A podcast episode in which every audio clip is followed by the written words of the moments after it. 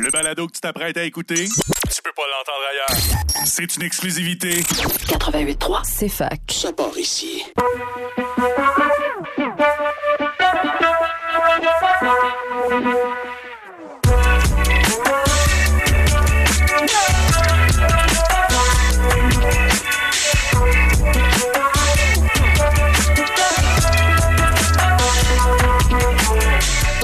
Avez-vous remarqué qu'il fait chaud en Estrie? Pourtant, on va pas vous parler de maillot de bain ni de cocktail d'été. On va parler de changement climatique. Ça vous dit quelque chose? Les dérèglements dans le climat causés par l'augmentation des gaz à effet de serre font en sorte que certaines régions du globe ont tendance à se refroidir, alors que d'autres ont tendance à se réchauffer. Ça a aussi pour effet d'accentuer le nombre et l'intensité des phénomènes climatiques comme les canicules, les ouragans, les inondations, les sécheresses et bien d'autres. À Fait en Estrie, on démystifie les conséquences des changements climatiques, mais on vous dit aussi comment agir pour en limiter leurs impacts.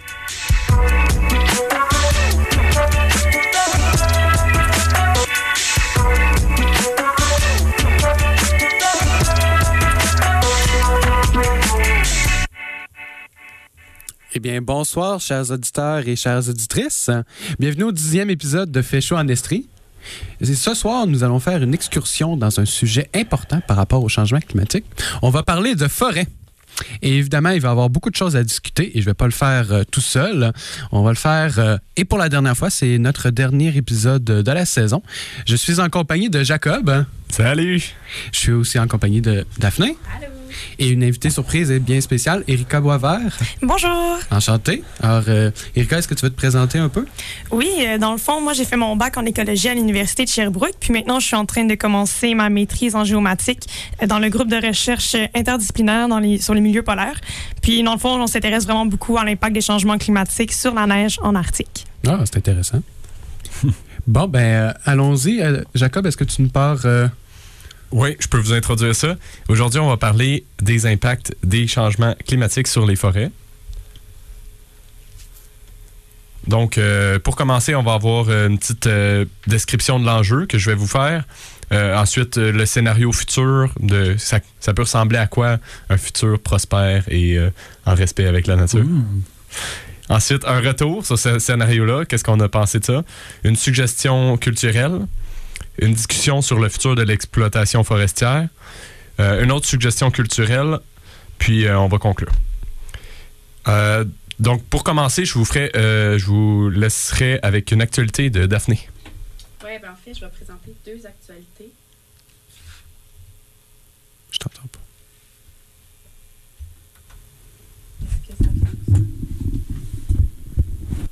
Ouais, en fait, je vais présenter deux actualités ce soir. Euh, ben, en fait, je voulais vous dire, c'est pas les actualités qui manquent là, quand on parle des forêts. Puis malheureusement, ben c'est pas des, euh, des bonnes nouvelles, c'est beaucoup des mauvaises nouvelles.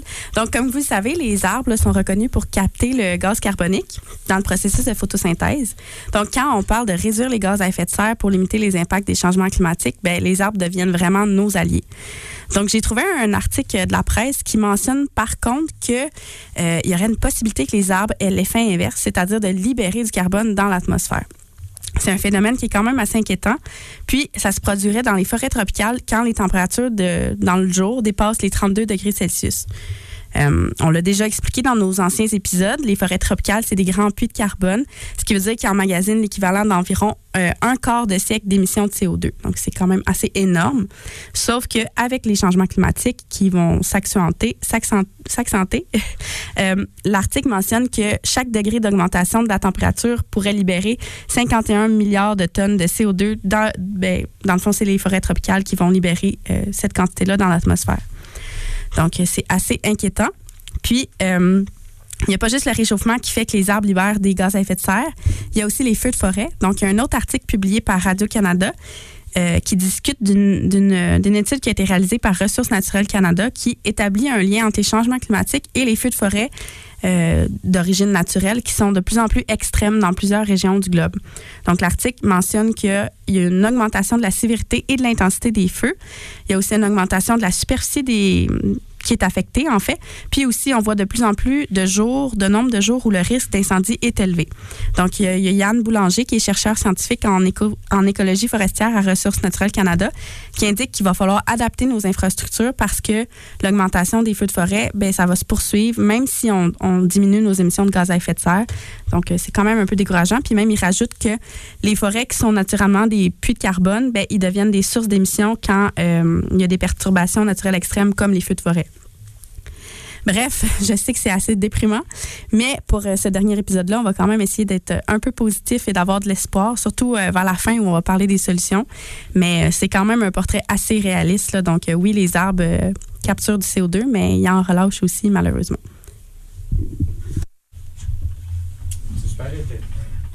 C'est super intéressant. Moi, ce que j'avais lu un article récemment qui parlait justement de, du fait que les feux de forêt, ben, pendant longtemps, on les a beaucoup euh, empêchés. Euh, vraiment pendant longtemps, on les a empêchés parce qu'il y a quand même un, enjeu pas seulement naturel, mais aussi pour euh, au niveau social. Il y a des gens qui vivent là pour l'homme, ouais, pour l'industrie, tout ça. Et qu'à cause de ça, ben, ça faisait que de plus en plus nos forêts étaient vraiment propices aux feux de forêt parce que c'est de plus en plus sec, puis il n'y a pas eu de régénération qui se sont faites parce que ça sert à ça, les feux de forêt à la base. Ça tombe bien, je vais justement parler, je, vais vous mettre en contexte un peu par rapport à ce que c'est quoi les perturbations qu'il peut avoir, mais d'abord, je vais vous parler euh, des, de l'importance des forêts pour les écosystèmes puis pour l'humain aussi. Euh, parce que une forêt, qu'est-ce que ça peut faire? Ça peut stabiliser les sols euh, en retenant tout le, sol avec ses racines. Ça peut empêcher des avalanches, purifier l'air qu'on respire, réguler le débit des sources d'eau et filtrer l'eau. Ça fournit aussi du bois pour euh, l'humain. Pour, on peut le brûler, on peut l'utiliser pour faire des meubles, on peut pour, toutes sortes d'affaires. on utilise, on L'utilité d'une forêt est aussi quand elle offre des espaces de jeu, de loisirs, de découverte, d'éducation euh, à, l'environnement. Elle contribue aussi au bien-être intellectuel et physique euh, de plusieurs humains. Elle abrite tout plein de, plantes, baies, champignons qui sont comestibles. Elle enrichit aussi une partie de la création artistique régionale, puis elle agrémente nos paysages. Vas-y. Donc, si je comprends bien, là, tu parles des services écosystémiques. Tout à fait. On en avait parlé dans des épisodes précédents. Oui. Est-ce que tu peux nous, euh, nous faire un rappel, c'est quoi un service écosystémique? Ben, c'est un service qui est rendu par les écosystèmes. Donc, il y a tout ce que tu as nommé, la filtration de l'eau, la régulation de l'air, ces choses-là. Donc, c'est des services que la nature nous rend gratuitement, qu'on a... Euh, en fait, c'est vraiment des services pour l'homme. C'est des services qui vont être rendus à l'homme, puis qu'on n'aura pas besoin de créer, par exemple, euh, de créer une usine de filtration de l'eau. Ben, la nature va filtrer naturellement l'eau. Donc, quand on protège les écosystèmes, on protège ces services-là. Oui, tout à fait. Puis lorsque, ben, naturellement, les écosystèmes peuvent être perturbés, comme Alexis euh, a mentionné un peu.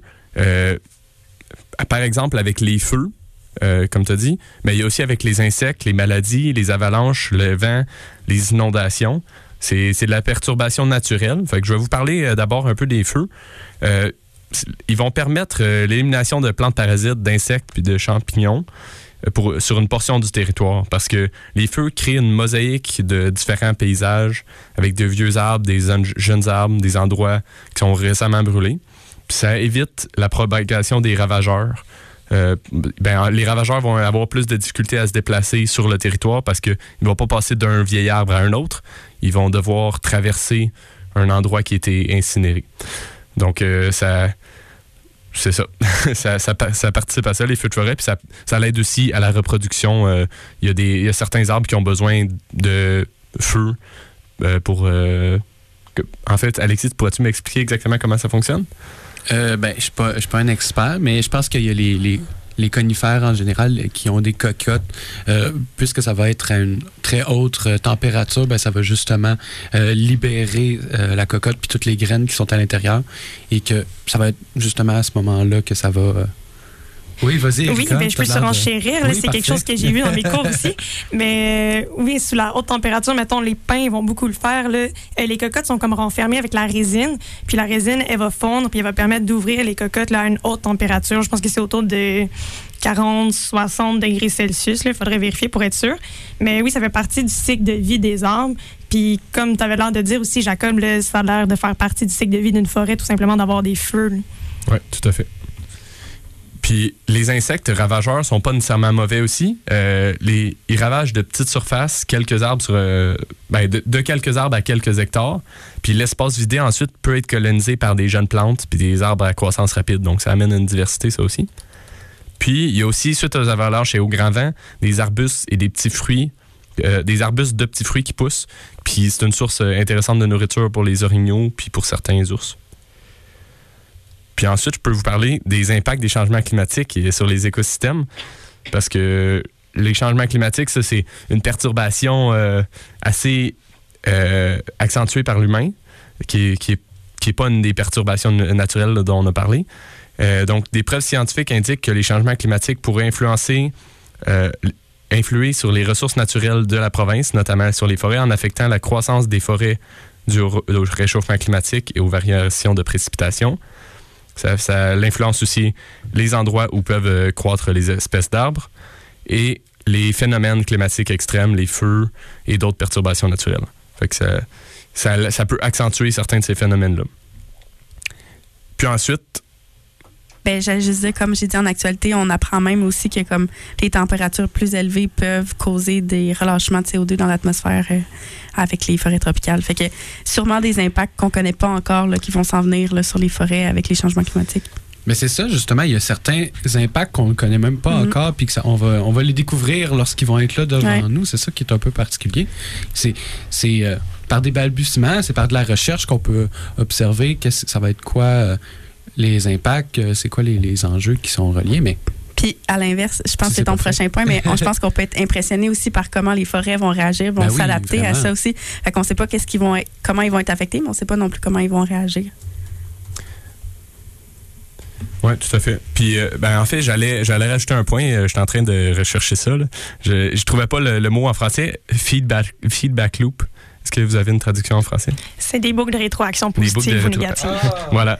Parce que c'est intéressant que, Daphné, tu dises que ça se peut que les, les arbres relâchent du CO2, mais ça se peut qu'ils en capturent plus parce que l'aire de répartition des, des forêts va être plus grande. Fait qu'il va y avoir des arbres qui vont aller jusqu'en jusque dans la toundra actuelle.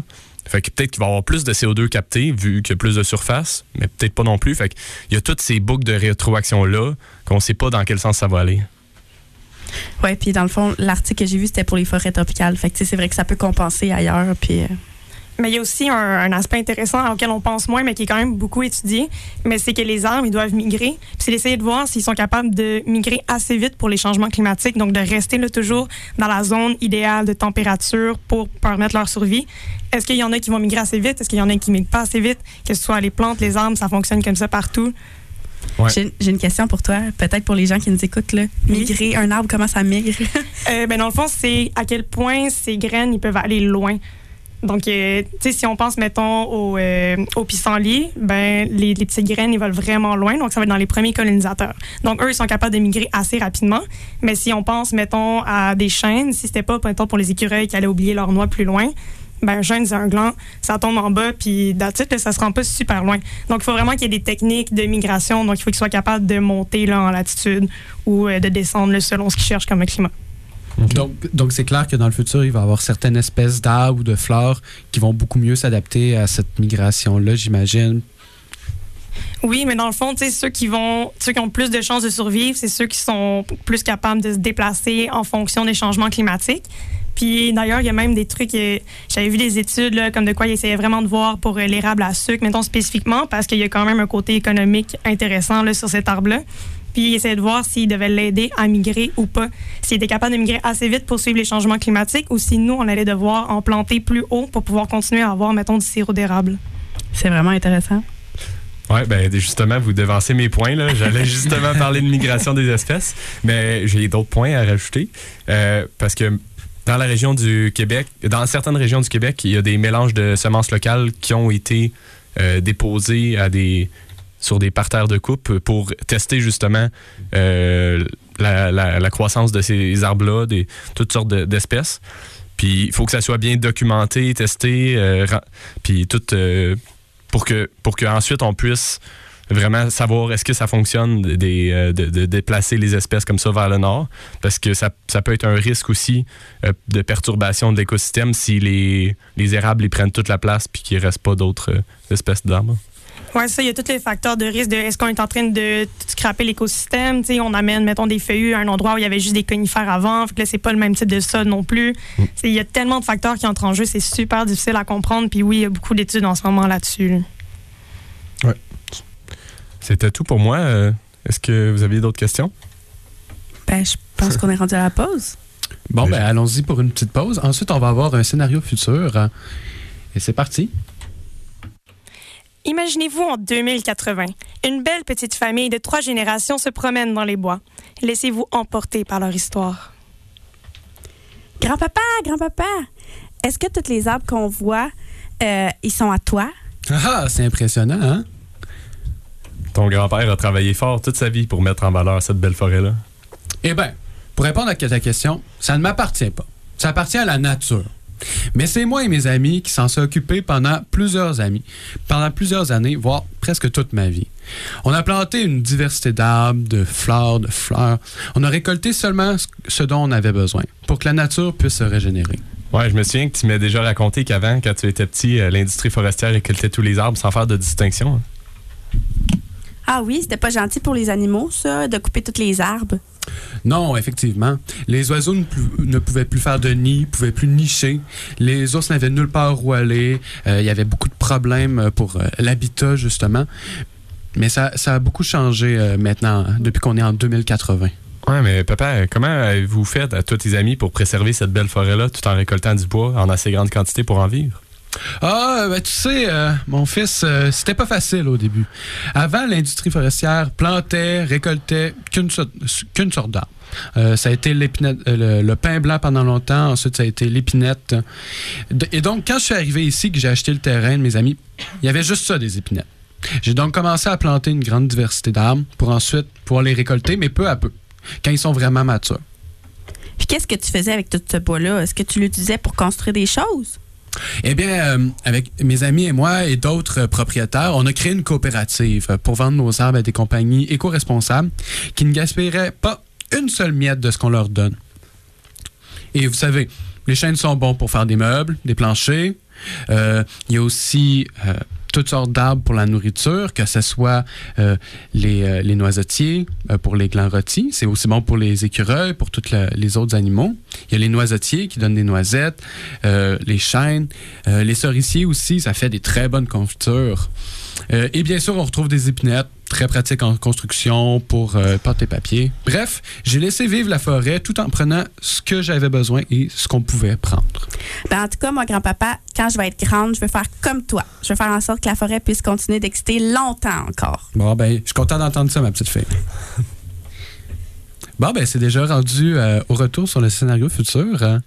Des petits commentaires euh, à chaud. Ben, vite comme ça, ça a l'air super utopique. là. Ouais. Un peu. Je sais pas à quel point ce serait possible pour quelqu'un de vraiment juste arriver, planter plein d'arbres. Parce qu'il faut que tu en plantes tellement beaucoup pour que tu en aies une bonne proportion qui survive. Tu sais, juste dans, quand on pense aux planteurs d'arbres, sur ça, il y a une fraction minime là, de tout ce qui est planté qui survit.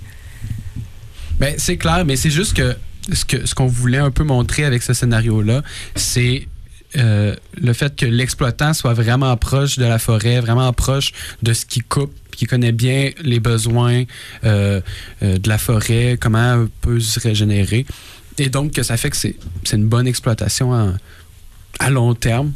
Puis je me souviens aussi quand on a fait le, le brainstorm pour le scénario futur, on parlait euh, d'une coopérative, un peu comme euh, la coopérative laitière, que les gens, c'est comme, c'est leur entreprise familiale, sont fiers, puis tu sais, comme le grand-père, il est proche Ben oui. de sa forêt, il la connaît, puis tu sais, c'est un peu comme euh, les gens qui ont des vaches, là. Donc, c'est pas si futuriste que ça, c'est pas si Ben, utopiste que Non, ça. c'est vrai, c'est vrai. C'est juste qu'il avait l'air de s'en occuper tout seul. Puis j'étais genre, oh mon Dieu, c'est une grosse job. Mais Ben, oui, ouais. en, termes de communauté, c'est un super beau Ouais. projet. là. Je parle, il n'y a pas une, une immense forêt, euh, j'imagine. On n'a pas, pas allé aussi de loin. détails.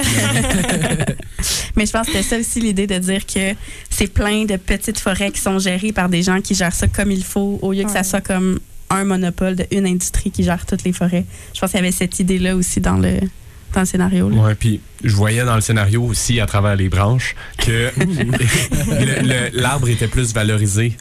Parce que on peut pas vivre de- d'une forêt si l'arbre Ouais. vaut pas cher à la base. Fait que c'était intéressant là-dessus.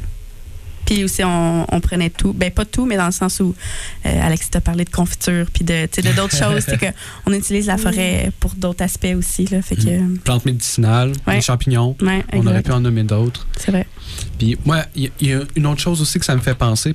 Je vois aussi un, un aspect que peut-être qu'un jour, on va avoir besoin de faire un exode euh, urbain à l'inverse de rural. De, de plus en plus, il y a de gens en ville, mais c'est pas forcément euh, euh, une, une bonne chose d'un point de vue social ou environnemental. Peut-être qu'il va y avoir un, retour à la Terre qui va se faire un jour, on le sait pas. Mais c'est peut-être une alternative, peut-être une, une des, un des scénarios qui pourrait arriver euh, dans le cas de l'industrie forestière. Ben, tu parles de retour à la terre, ça me rappelle, euh, on en avait parlé un peu quand on a parlé d'agriculture, Ouais. quand on a parlé de résilience alimentaire, il y avait cette idée-là de retour à la terre, de d'être plus proche de ça pour, euh, pour, les cons- pour conserver les terres. Mais Ben, je pense que ça, te prend, ça prend de plus en plus de place, puis je pense que c'est, ça peut être une bonne manière que les gens sont plus conscientisés plus directement face au changement climatique, face à l'environnement. Mais en plus, je pense que ce qui est le fun, c'est justement dans l'idée d'avoir des forêts un peu plus communautaires, c'est que tout le monde peut en profiter. Tu sais, ça appartient pas à une grosse compagnie, puis c'est super loin dans le nord. Dans le nord pardon. C'est accessible, puis tu peux faire des petits sentiers à travers ça, puis tu peux en profiter tout simplement pour avoir une plus grande euh, sanité. Ben, c'est vraiment intéressant ce que tu dis parce que j'avais déjà entendu qu'il y a des forêts, si je me trompe pas, c'est comme euh, dans le nord de l'Europe, euh, la Finlande, la Suède et tout, que dans le fond, les forêts sont accessibles à tout le monde. Tu, peux- y aller vraiment librement. Puis c'est pas, ici, il y a beaucoup de forêts privées au Québec. Là, tu peux pas juste aller n'importe où, cueillir des champignons. Euh, oui, tu peux le faire pareil, mais dans le sens où la- Ouais. les terres appartiennent toutes à quelqu'un dans le sud du Québec, tandis que là-bas, ben, c'est, je me souviens pas comment ils appellent ça. Il y a comme un terme spécifique pour dire que là-bas, ben, c'est accessible à tout le monde. Fait que c'est un peu ça aussi, c'est de redonner aux gens accès à ces endroits-là. là. Je sais pas, aviez-vous déjà entendu parler de ça? Ou... Euh, ben, je pense que tu nous en avais déjà parlé. Pour vrai? Moi, Ah, c'est je la première fois que j'entends ça. Ah? Je trouve ça vraiment Mais cool Vous comme irez idée. voir, pour vrai, je me souviens pas comment ça s'appelle. Ça a comme un terme particulier, mais c'est pour dire que les gens ont accès là-bas, là, si je me trompe pas, en Finlande ou quelque chose comme ça. là. C'est effectivement une excellente idée pour le Québec, surtout avec Ouais. ce que le gouvernement a proposé de protéger des forêts dans le nord. Que, Que personne ne. Là. c'est ça. Et tous les projets qui, qui se sont faits dans le sud du Québec pour la conservation, il y a plein de, plein de citoyens qui se sont impliqués, puis le gouvernement a poussé ça de la main. Puis j'ai, j'ai l'impression que sur beaucoup d'enjeux en lien avec l'environnement, avec les changements climatiques, euh, c'est c'est très polarisant. Il y a beaucoup de gens qui sont pas forcément d'accord, nanana. Mais je pense que la protection des forêts, la protection des, des milieux qui sont vraiment proches de nous, c'est quasiment unanime. Puis je pense que tout le monde veut qu'on les protège. C'est, c'est pas. euh, Ben, c'est parce que je pense que ça frappe l'imaginaire. Ouais, c'est quand ça. tu coupes un arbre, là, même pour un enfant, il comprend qu'est-ce qui se passe. Là, c'est, je pense que c'est de voir les forêts qui sont abattues et tout. Je pense que c'est facile à comprendre pour les gens versus les changements climatiques puis euh, la, la neige qu'ils font en Arctique. Ouais. c'est peut-être trop loin pour les gens. Là. Oui, mais je pense que ce qui est difficile à comprendre aussi, surtout, mettons, au Québec, côté de déforestation, c'est un enjeu qu'on voit beaucoup, surtout dans le Nord, c'est que c'est quand même nécessaire d'avoir du bois, de le couper. Puis surtout, c'est un matériau qui est utilisable, mais c'est super éco-responsable aussi, mettons, de construire une maison en bois. Fait que là, tu sais, il faut que tu ailles couper des arbres pour ça, mais là, c'est super mal vu de couper des arbres. C'est vraiment de trouver un juste milieu, puis c'est- quand même difficile à trouver, je pense. là. Ben, je pense que ça fait un peu une transition euh, parfaite par rapport à notre future discussion, qui est le, sur le futur de l'industrie forestière. Euh, eh bien, justement, un peu comme Erika a dit, l'industrie forestière, c'est quand même euh, important. Il faut, il faut en parler, puis on peut pas parler de changement climatique sans parler de, des, des exploitants, de ce secteur économique qui est très important. Et euh, même que l'industrie québécoise euh, forestière au Québec a déjà été euh, le secteur économique le plus florissant, notamment au, début du 20e siècle et même auparavant. On utilisait beaucoup, par exemple, le pain blanc pour faire des modes bateaux, pour tout ce qui était les bateaux qui étaient utilisés, qui étaient or- exportés en Angleterre et même dans le reste de l'Europe mais aussi pour les pâtes et papiers, lorsqu'il y a eu un peu plus d'industrialisation avec euh, euh, les barrages hydroélectriques euh, qu'on a utilisés. Bref, ça fait partie de notre, notre histoire économique, si on peut dire. Et par contre, depuis quelques décennies, un lent déclin de cette industrie-là. Je dis lent déclin parce que c'est très, très lent, puis que ça reste quand même un, très haut, un secteur très important. Puis, ça reste très important. On utilise du bois tous les jours. Ça reste justement un matériau qui est assez éco- éco-responsable quand c'est euh, bien euh, produit.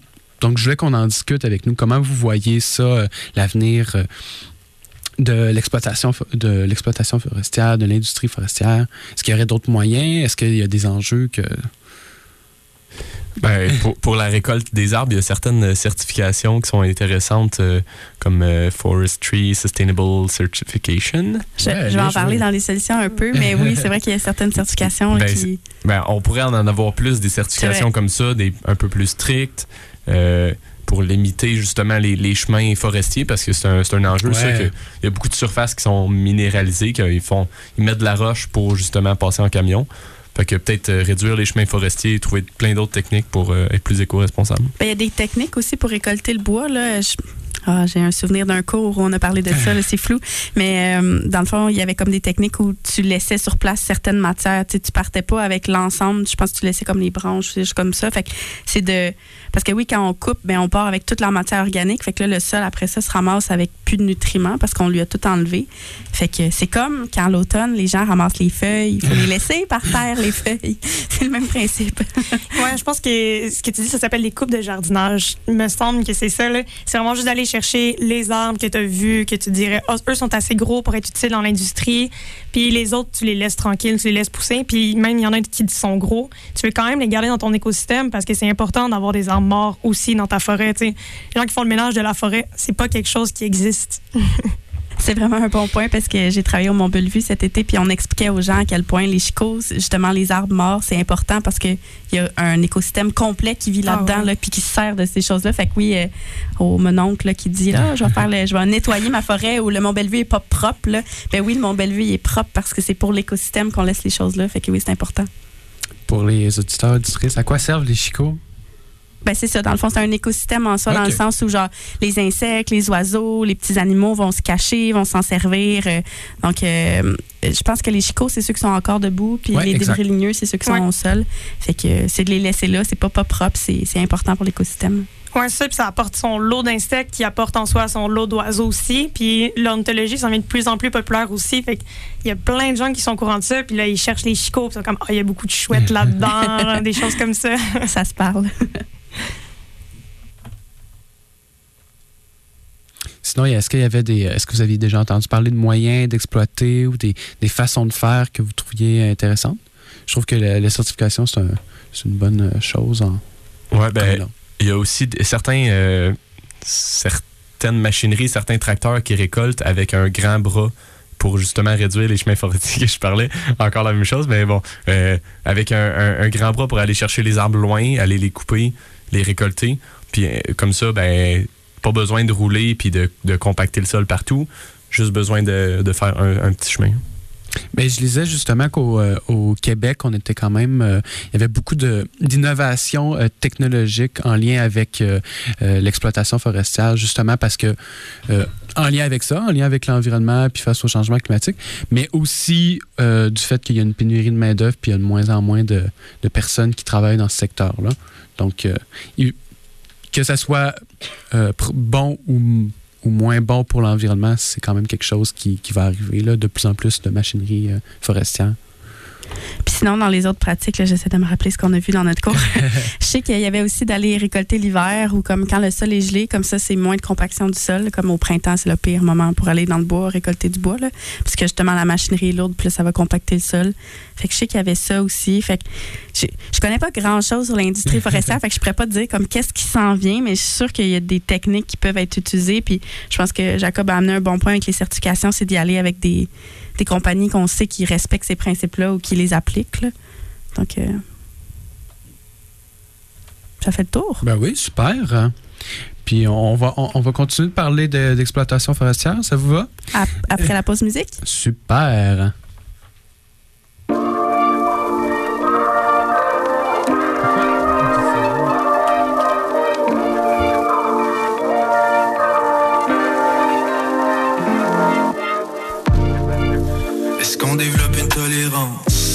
Expériences comme aux substances. Je pense mes plaies plus vite que je pense. Depuis que je vis avec ton silence J'étais down plus bas que la terre. La misère à trouver de l'aide Comme un asthmatique qui cherche son air En chute libre la tête première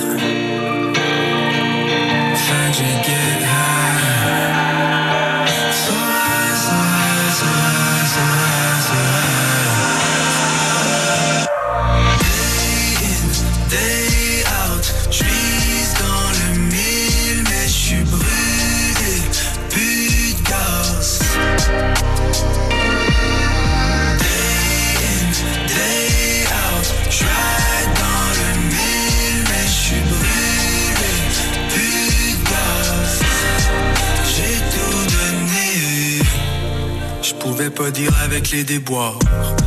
Je bouillonnais comme de l'eau sur le poids. Fait que je me suis guette un cahier noir. Puis j'ai brouillonné dedans tous les soirs. J'aurais braillé les larmes de mon corps. Balancé mon cœur de tous les bords. Une chance que dans ma poche, j'avais mes proches. Des pompes up quand je file tout croche. Fait que je.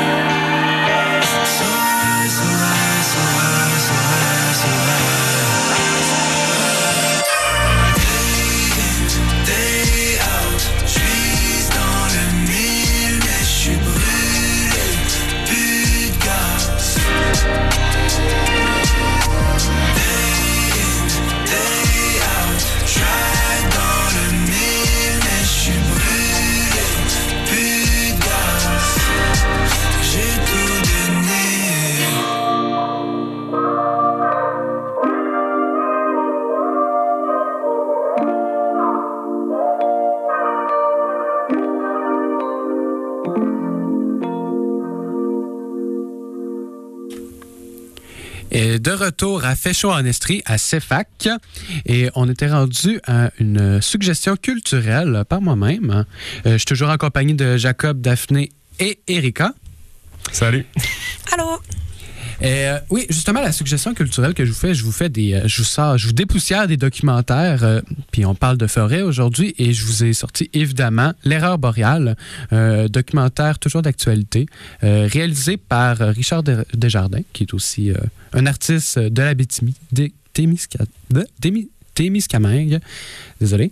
Euh, bref, c'est un documentaire québécois qui est sorti en 1999 euh, et qui traite de la préoccupation euh, de Richard Desjardins de la destruction de la forêt boréale. Ce qu'il dénonce, les coupes à blanc, le non-respect de la régénération des forêts, des lois archaïques, des grandes compagnies sans scrupules et un gouvernement qui fait tout pour les accommoder. Parce que, comme je l'ai dit tantôt, pendant longtemps, on a été un endroit où il y avait beaucoup d'exploitation forestière et que c'était beaucoup géré par des compagnies étrangères et que pendant longtemps, ben, les lois et le gouvernement faisaient tout pour accommoder ces compagnies-là. Euh, c'était fait comme ça, c'était normal à l'époque.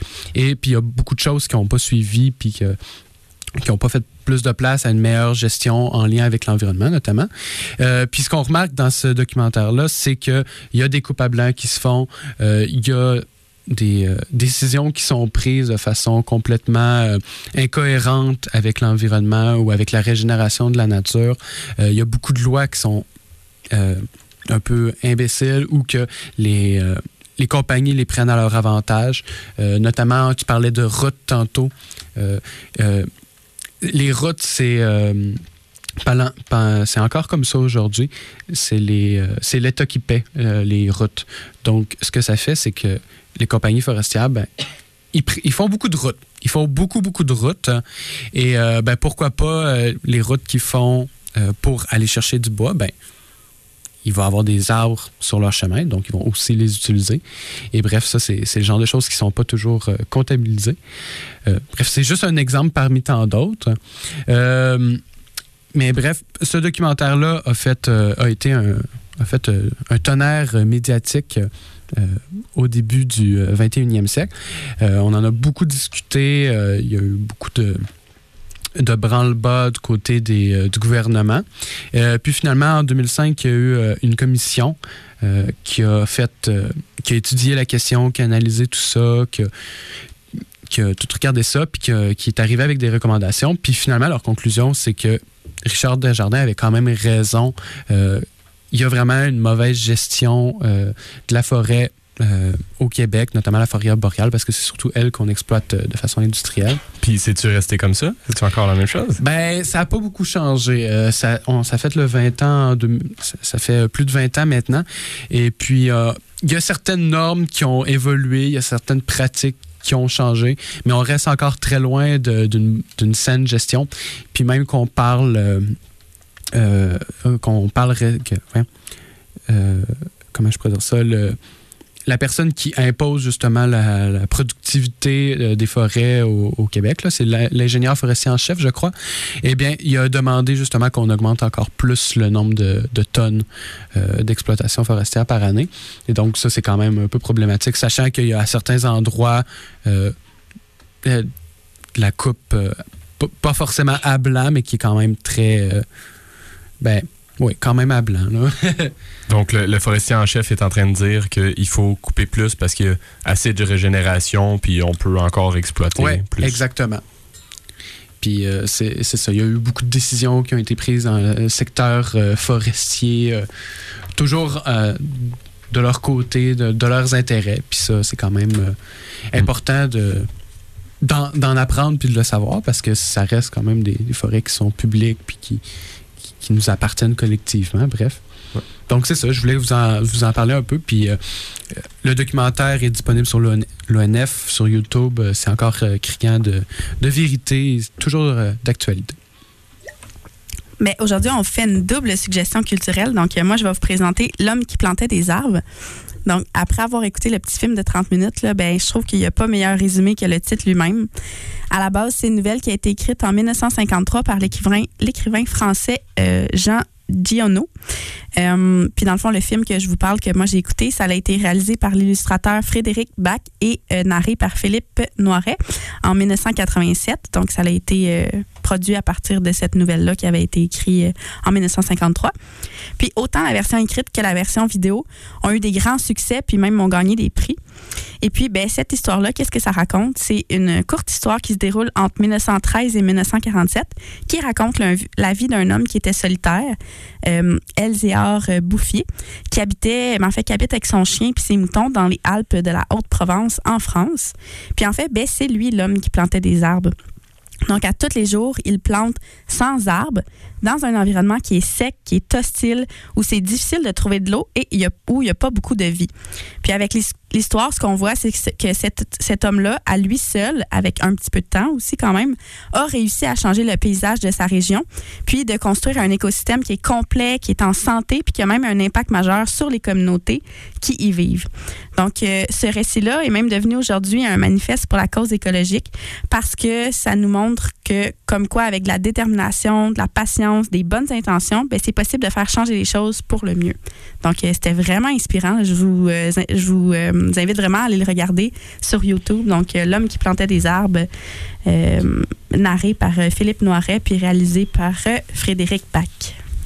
Super intéressant. Pour les personnes qui connaissent pas Frédéric Pat, Bach, c'est euh, euh, un, un scénariste, ben, pas un scénariste, là, mais un, un réalisateur de, de films animés qui, qui est très, très important, qui a vraiment fait de, super grands films, euh, euh, qui est québécois, mais qui est vraiment connu à l'international, qui a, qui a été très connu, puis qui a beaucoup influencé. euh, notamment les, animés japonais, beaucoup de personnes.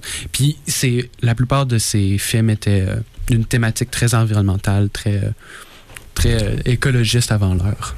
Ouais, puis en fait, si je peux faire une autre suggestion culturelle, ce, que tu, ce que tu me dis, ça me rappelle des vidéos YouTube que j'ai écoutées sur l'agroforesterie puis la permaculture. Puis un arbre qui est planté euh, en bas de pente, donc que l'eau se ramasse là euh, souvent, ben, c'est utile pour ramener l'eau dans, dans l'arbre, puis lui il va faire de l'évapotranspiration, va ramener de l'eau partout autour d'une d'une montagne ou de, peu importe la pente. Donc, euh, vraiment, les, les arbres, ils pompent l'eau, puis c'est- c'est important pour réduire la sécheresse euh, dans certains endroits, comme expliqué dans le documentaire. Est-ce que tu l'avais vu, euh, l'homme qui plantait des arbres, Jacob? Je ne l'ai pas écouté, mais je, vais, je vais y aller. Vas-y. Mais moi, euh, en tout cas, je, je reviens sur ce que tu dis, Alexis. Euh, c'est vraiment. euh, oui, le, le- celui qui a fait le film est très connu et tout, mais il faut, faut quand même avoir en tête que ça a été fait en. Quelle Ah année oui, j'ai c'est vieux, dit oui. euh, C'est vieux. 1800.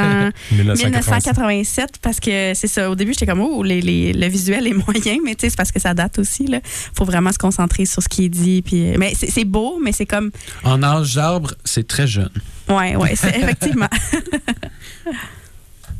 Bon, ben, ça va être déjà euh, le tour, une petite pause pub. Puis ensuite de ça, on va avoir une discussion par rapport aux solutions et euh, par rapport à tout l'ensemble de la saison de Fashion en Estrie. Tu peux nous écouter sur le 88.3 à Sherbrooke, sur le CFAC.ca, partout sur la planète, directement dans ta maison avec les haut-parleurs intelligents Amazon Alexa et Google Home. En plus de toutes nos balados sur Apple, Google Play et Spotify. Université de Sherbrooke, CFAC 88.3. Ouais, des pubs, c'est plat. Mais les nôtres sont bonnes et nos commanditaires sont vraiment géniaux. 88.3. CFAC. Le 12. Un show du midi qui est plugué sur ce qui se passe maintenant sur ton campus. Culture, recherche, conférences, événements. Université de Du lundi au jeudi sur le coup de midi. Le 12. Ça part ici. CFAC 88.3. On le sait, tu passes ta journée sur les réseaux sociaux. C'est clair. Ah ouais, prends cinq minutes puis viens nous voir. CFAC. 88.3. Te l'avait dit que nos étaient pas mauvaises. 88.3. CFAC. Eh bien, bonsoir à tous. Euh, de retour à Féchois en Estrie. Je suis en compagnie de Jacob Daphné et Erika pour euh, le reste de l'émission. Et on va parler de solutions. Oui, tu regardes Jacob, mais c'est moi qui Ah, présente oui, les solutions. non, c'est Je correct. suis peut-être que c'est Jacob. Non, je Ben sais oui, pas. oui, oui, c'est vrai que c'est souvent Jacob qui présente les solutions, mais ce soir, c'est moi. Donc, euh, mais en fait, je vais vous en présenter quelques-unes, mais je vous invite vraiment à m'interrompre puis à en rajouter au passage parce que, ben, j'en ai mis quelques-unes, mais il y en a sûrement plein d'autres. Donc, euh, là, on parle vraiment des solutions pour atténuer les impacts des changements climatiques euh, sur, euh, sur nos forêts. Donc, euh, solution générale, assez, assez large, ben, c'est de vaincre les changements climatiques, puis de diminuer euh, ce qui va diminuer l'impact sur les forêts, donc diminuer notre production de gaz à effet de serre, euh, de CO2. Donc, les solutions classiques, on l'a dit toute la saison, mais je pense que c'est important de le rappeler, d'acheter local, de réduire notre consommation, de manger moins de viande, d'utiliser les transports actifs, les transports en commun. Bref, les solutions classiques qu'on pourra jamais assez répéter, qu'on doit faire. Mais sinon, spécifiquement, comme on en a discuté, ben, ça serait important que les industries forestières utilisent des méthodes de production qui sont plus respectueuses des forêts, euh, qui vont respecter la biodiversité puis l'intégrité de nos forêts. Donc, euh, en tant que consommateur, qu'est-ce que vous et moi pouvons faire? Bien, euh, Jacob en a parlé un petit peu tantôt. il existe certaines certifications pour les produits du bois, dont euh, la certification FSC et la certification PEFC. Donc, euh, quand on achète du bois ou du papier, ben, c'est possible d'encourager des produits qui vont respecter certains standards euh, d'aménagement forestier. J'étais curieuse, en connaissez-vous d'autres des certifications? C'est pas mal elles qu'on entend Ben, le plus souvent. là. La FSC, euh, c'est assez reconnu, puis ils ont quand même des normes euh, assez élevées en, en termes de, de, de saine gestion, là, si je me souviens bien. Oui, effectivement, c'est- c'est pas mal celle qu'on voit le plus. J'ai regardé vite vite en ligne, puis c'était pas mal elle qui ressortait. Donc, euh, puis c'est- ça, c'est ce que vous- pouvez regarder ça tout le temps là, sur les produits que vous achetez ou sur le papier, où on, on le voit souvent, là, ce logo-là. Puis je pense qu'il existe différents logos selon si c'est comme euh, euh, par rapport à la façon que ça a été produit ou par rapport à l'approvisionnement, ces choses-là. Donc, euh, c'est intéressant de, de se, questionner là-dessus puis de s'informer. Sinon, à petite échelle, ben, si on a une terre forestière euh, dans la famille ou quelque chose comme ça, ben, c'est possible de pratiquer certaines activités, euh, même la coupe du bois, tout en respectant l'écosystème. Donc, par exemple, c'est possible de s'assurer qu'on diversifie les essences qu'on coupe. Comme ça, on coupe pas toujours la même chose, puis on, on va varier. Puis c'est aussi... euh, même possible d'obtenir un titre de conservation euh, pour notre forêt.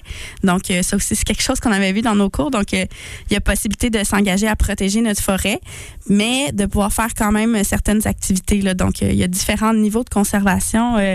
Je ne sais pas s'il y a des gens autour de la table qui, en, savent plus là-dessus, mais il me semble qu'il y a même possibilité d'avoir des, des crédits d'impôt, je suis plus sûre, mais il y a comme, selon le niveau d'engagement, ça peut redonner aussi là, de, de protéger sa terre. Je pourrais pas dire toutes les différences entre Ouais. les différentes euh, conservations, mais euh, ce qui est intéressant avec ça, c'est qu'on peut réduire le fractionnement des habitats, ce qui est un problème au- dans le sud du Québec, parce que il y a des endroits qui sont urbanisés, puis là, un, un petit bout de forêt, puis une, une grosse espèce, ben, une espèce euh, comme l'orignal, mais va pas pouvoir survivre dans une petite forêt comme ça. Fait que, euh, il va avoir de la misère, il va devoir traverser un milieu urbanisé, ça va être assez complexe euh, pour des espèces comme ça. Alors que peut-être une petite grenouille ou un écureuil n'a pas de difficulté dans une petite forêt. Mais bon, euh, c'est ça. Au sud du Québec, on a cette problématique-là, ce qui n'est pas le problème au nord, mais on, on, a besoin de faire de la conservation au sud, justement, pour relier ces forêts-là, faire un beau corridor pour que les gros animaux puissent se déplacer. Tu as dit le terme, le corridor, les corridors écologiques. Je ne sais pas si vous en souvenez, on en a parlé quand on a fait notre émission sur euh, la politique municipale. Donc, euh, qu'est-ce que c'était un corridor, puis pourquoi c'était important de d'en faire. Donc, c'est exactement comme tu as dit. Puis, euh, sinon, encore une fois, à petite échelle, ben, si on a un terrain, on peut planter des arbres, donc il n'y en aura jamais assez. Fait que c'est toujours important d'en planter plus. Puis ben c'est pas mal ça que j'avais noté. Je sais pas si vous aviez d'autres euh, suggestions. Ben moi j'ai une question en fait. Est-ce que tu sais si mettons tu t'engages à protéger ta forêt, n'importe qui peut faire ça. Y a-t-il comme une grosseur minimale de forêt requise pour s'engager à la protéger? Est-ce qu'on le sait? Mais il y a des organismes qui veulent pas mettre, qui veulent pas prendre ta terre pour la mettre en conservation si elle est trop petite, s'il n'y a pas d'intérêt de, la, de la relier à d'autres. Mais toi-même, je pense que tu peux le faire. Oui, ben ça sera comme pas nécessairement reconnu. C'est ça, tu n'auras pas nécessairement de crédit d'impôt. Oui, c'est ça. Si tu t'engages Ça fonctionne avec des organismes. Non, fond, c'est pas euh, le gouvernement ou. Euh, Jacob, je cherche le nom de, de l'organisme. Moi, j'essaie de me mettre dans la peau de quelqu'un, mettons, qui écouterait ça, ben puis qui se dit Ah, oh, j'ai une forêt, j'aimerais ça la protéger, ça serait le fun, c'est un beau geste aussi. Comment est-ce qu'on peut enligner cette personne-là? oui, il existe des organismes, là, comme j'ai en tête. Euh, Corridor Appalachien, ouais, euh, Canard illimité. Nature Canton de l'Est. Euh, tous ces organismes-là, -là, c'est pas mal. il s'agit de taper là, probablement sur Internet, la conservation, Estrie, puis il y a des organismes qui s'occupent de ça. Puis, comme Jacob l'a dit, eux, ils vont évaluer l'intérêt de du territoire que tu veux protéger. Puis ils vont voir justement, y a-t-il possibilité de le relier? Est-ce que dans ce secteur-là, euh, c'est un, terrain qui a une grande valeur et tout? Puis souvent, même, ça va arriver qu'eux vont aller solliciter des gens. Mettons, toi, tu as, une terre, puis là, eux, ils, pensent qu'il peut y avoir telle espèce qui est, qui est en danger ou peu importe, ou qui sera à protéger. Bien là, ils peuvent aller solliciter les gens pour qu'après ça, ils fassent la protection sur leur terre. Fait que... Ouais, les petits inventaires écologiques, j'en avais fait un. Ça s'appelle le BioBlitz. Je pense qu'ils font ça comme gratuitement. Puis ils vont chercher les étudiants. D'ailleurs, si vous êtes étudiant en biologie ou vous êtes spécialisé dans l'identification de végétaux, euh, d'oiseaux, peu importe, euh, vous pouvez être bénévole. C'est vraiment cool. Tu vas passer la journée sur le terrain à faire un inventaire écologique. Puis si ta spécialisé, sa spécialité, pardon, c'est les oiseaux, ben ta job, ça va être d'écouter les oiseaux puis de faire l'inventaire euh, ornithologique. Alors que si, si tu connais rien, ben tu peux juste aller là apprendre. Puis la prochaine fois, ben tu vas avoir un petit peu d'expérience là-dedans. C'est cool parce qu'après, ça donne un inventaire complet de ce qu'il y a sur le terrain ou presque. Puis c'est vraiment intéressant côté conservation aussi. L'intérêt, c'est d'essayer de trouver des espèces rares. Donc si même si tu connais rien, ben, tu vas peut-être trouver une espèce que tu es comme, ah, oh, il me semble qu'il n'y en a pas beaucoup autour. Puis tu vas attirer l'attention des gens dessus. Puis, ah, ben, c'était peut-être une espèce rare finalement. C'est vraiment cool. Sinon, euh, autre solution ou ça fait pas mal le tour? Euh? Ben, moi, j'ai c'est tout beau ce qu'on a dit, tout ça, mais c'est d'un point de vue très individuel. Puis je trouve que euh, quand on parle d'urgence climatique, ben, souvent les solutions ben, sont un peu hors de la portée euh, euh, des gens. Il y a les deux. je pense que j'argumenterais qu'il y a les deux. Ouais, ouais, mais je pense que je pense qu'on est bon justement pour s'auto-flageller puis dire ah il faut être bon, il faut être beau, il faut être il faut faire de notre mieux. Ben oui, c'est vrai, mais en même temps d'un autre côté, j'ai pas beaucoup d'emprise sur euh, l'exploitation forestière euh, dans le nord ou en Abitibi. Euh, j'ai, pas vraiment beaucoup de pouvoir là-dessus le point de vue individuel. C'est beaucoup les compagnies, c'est beaucoup les gouvernements qui ont vraiment un rôle très important à jouer là-dessus. Puis je pense que ben c'est ça, il faut un peu les talonner là-dessus, que ce soit en votant, que ce soit en les pressant médiatiquement, que ce soit en en s'impliquant, etc.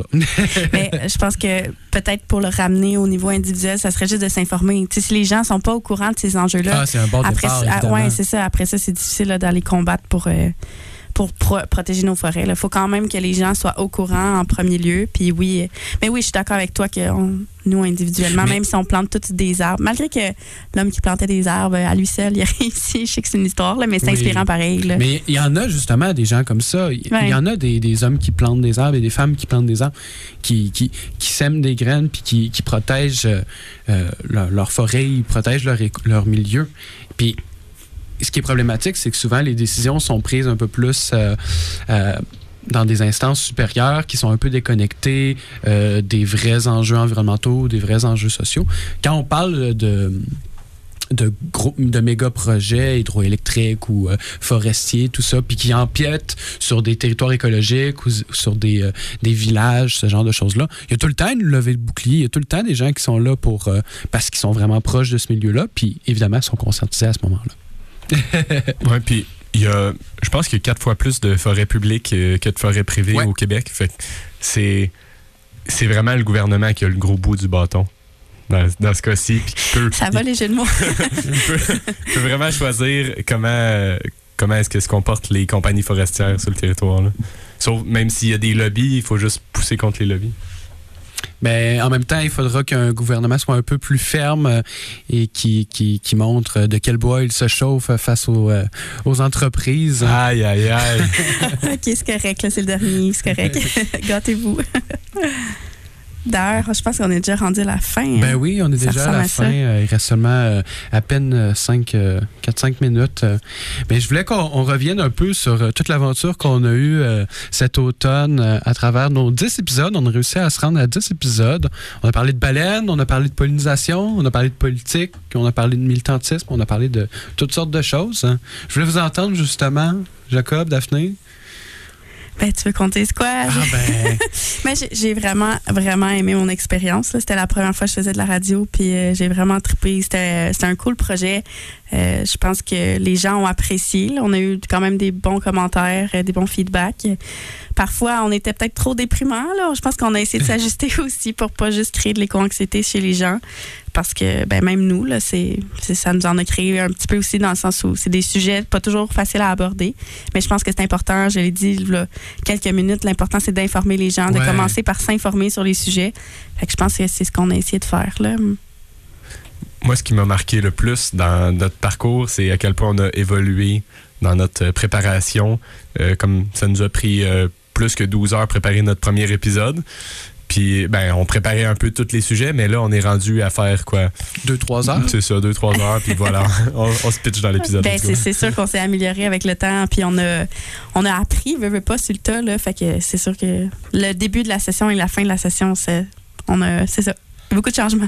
En tout cas, moi, je trouve qu'on a eu des belles conversations diversifiées avec toutes sortes de personnes. Avec euh, Erika aujourd'hui, merci beaucoup. Ça fait plaisir. Merci de l'invitation. Mais aussi, on a eu plein d'entrevues. On a eu euh, euh, d'autres personnes qui ont, qui ont fait des chroniques. Puis c'était vraiment super agréable d'avoir plein de points de vue, euh, des gens qui sont impliqués en lien avec l'urgence climatique, un peu face à ça. Oui, ben ça n'aurait pas toujours été facile d'avoir des invités tout le temps, mais quand on en avait, c'était toujours pertinent, puis euh, des, des collaborateurs vraiment intéressants aussi. Fait que je pense qu'on a cou- couvert aussi les grandes thématiques. Là. On a peut-être, euh, tu sais, on a essayé de toucher un peu à tout, plus euh, nature, politique, comme tu disais, un peu toutes les sphères. Fait que non, je pense que c'était bien. J'espère que les gens ont apprécié. J'espère aussi. Mais moi, je trouvais intéressant dans- dans- avec nos entrevues, c'est on a pu, avec, avec le label, l'étiquette du, du- de la radio, aller chercher des gens vraiment intéressants, euh, avoir leur avis sur des, des sujets euh, précis. Vraiment. Par exemple. Par exemple, Marie Thévard euh, pour euh, l'agriculture, c'était vraiment.